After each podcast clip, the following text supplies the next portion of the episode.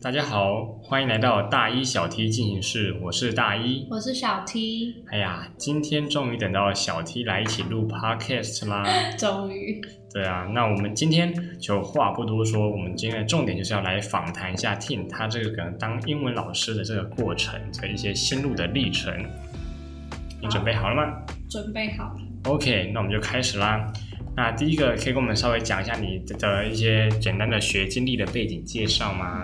就是在年纪轻一点的时候，有到留学到美国的经验，然后嗯。嗯，主要教学的经验的话，就是从一对一啊，然后到、呃家教，然后到有去大学成人绘画课的经验。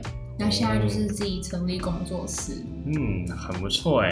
不是听说你最近还有就是考过了什么证书吗？哦，说提手吗？嗯，对啊，但是想当初真的蛮辛苦的，嗯，就是假日还要去呃学校上课。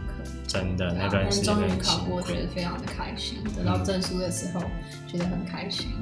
嗯，真的是很值得纪念啊！而且这样家长应该也会让你更放心，让你来教书吧。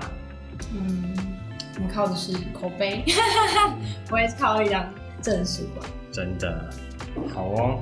那我们来进行第二题，就是当初为什么会想要来教英文呢？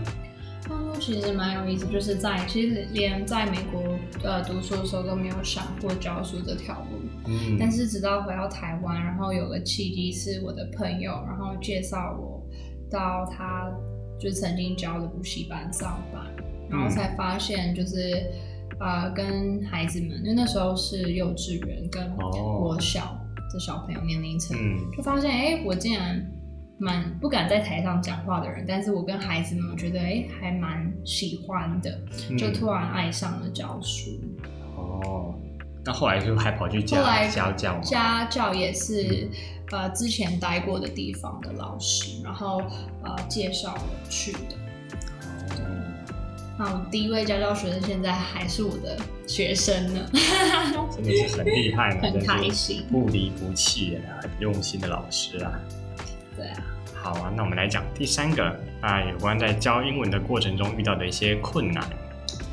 其实，在教书当中，我觉得蛮考验人的耐心。嗯，对，然后嗯，困难一定有，而且就是大家也知道，孩子的情绪其实比人的情绪，我觉得还要更比如跟大人更多的对更复杂嘛。对更加的有变化。哦，对，所以你必须要 deal with 这种这些状况。所以其实我觉得困难就是在于临场的一些反应吧，例如像说孩子今天突然丢给你一个嗯情绪的时候，你要如何去呃开导他们，如何先把自己的想法和自己的情绪放下来，去站在他们角度想，这我觉得是蛮困难，但也学到蛮多的。真的，嗯，真的是虽然说有点困难，但我觉得在从中应该都是超多的收获吧。是对你来说比较难一点。哦，我觉得我的我的 耐心训练，对于这种小小朋友，真的是完全是没办法，真的是听老师厉害，真的是在这一点真的特别的让人很钦佩。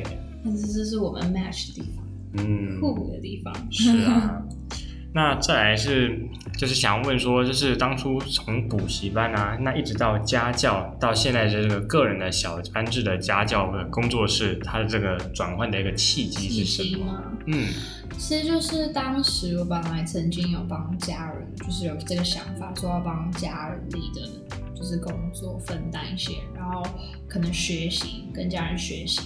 那就在呃一个一个契机就在于那时候就是发现好像不是我所就看不到未来的那个憧憬，嗯，然后就那时候就突然闪过念头是，我其实一直在心里面，从开始家教跟补习班经验，然后都一直心里面有一种想法，是很想要有一个梦想是开自己的家教班。嗯。对，然后那家教班就是那些想法都是在心里面的。然后就就那时候，我就把这个想法跟朋友说，又跟家人讨论，然后就发现我就冲了，就是就是觉得嗯，就这样做吧，然后就跟家人讨论这样子，嗯然后说能把我一个呃一个位置去空出来，让我有一个教室。嗯，就这样从零到现在，就是其实我蛮蛮蛮开心，就是教室里面的从零到有都是我一个人自己算自己去把它建造起来，像说墙壁啦、壁纸啊、地板啊、等等。对真的会看到他那个一步一步的变化。想当年我有一起去稍微刷个油漆，哎呀，真是太开心。嗯，好啊，那我们可以谈到这个，在这教书的过程，因为刚才有讲嘛，教英文其实有许多的困难，那可以分享可能一个就是遇到特别有挫折的时刻吗？嗯，除了孩子进步让我很开心以外，就是难免会有些挫折的时候。那那些挫折的时候都是在啊，因为我自己嗯很清楚知道自己的用心，所以说当我很用心在对这些孩子们的时候，但当他们可能呃反映出来不是成绩的进步问题，反而是可能呃一些嗯小朋友的一些情绪或者是一些嗯如果遇到。可能说家长中间可能沟通上有些误解的时候，啊，对我就会比较难过，因为比较不太喜欢人家误解，对。被误解的感受，真的应该大家都不喜欢啦，很不舒服，对对对对对，但是但就会难过啦，主要比较偏难过挫折的部分，就是在当你很努力的时候，然后可能别人的回馈并不是那么的，嗯。正向的时候，不过我觉得还蛮开心的，在呃这这五五六年教书的经验里面，真的这样对我都还蛮都算蛮不错的，蛮好的。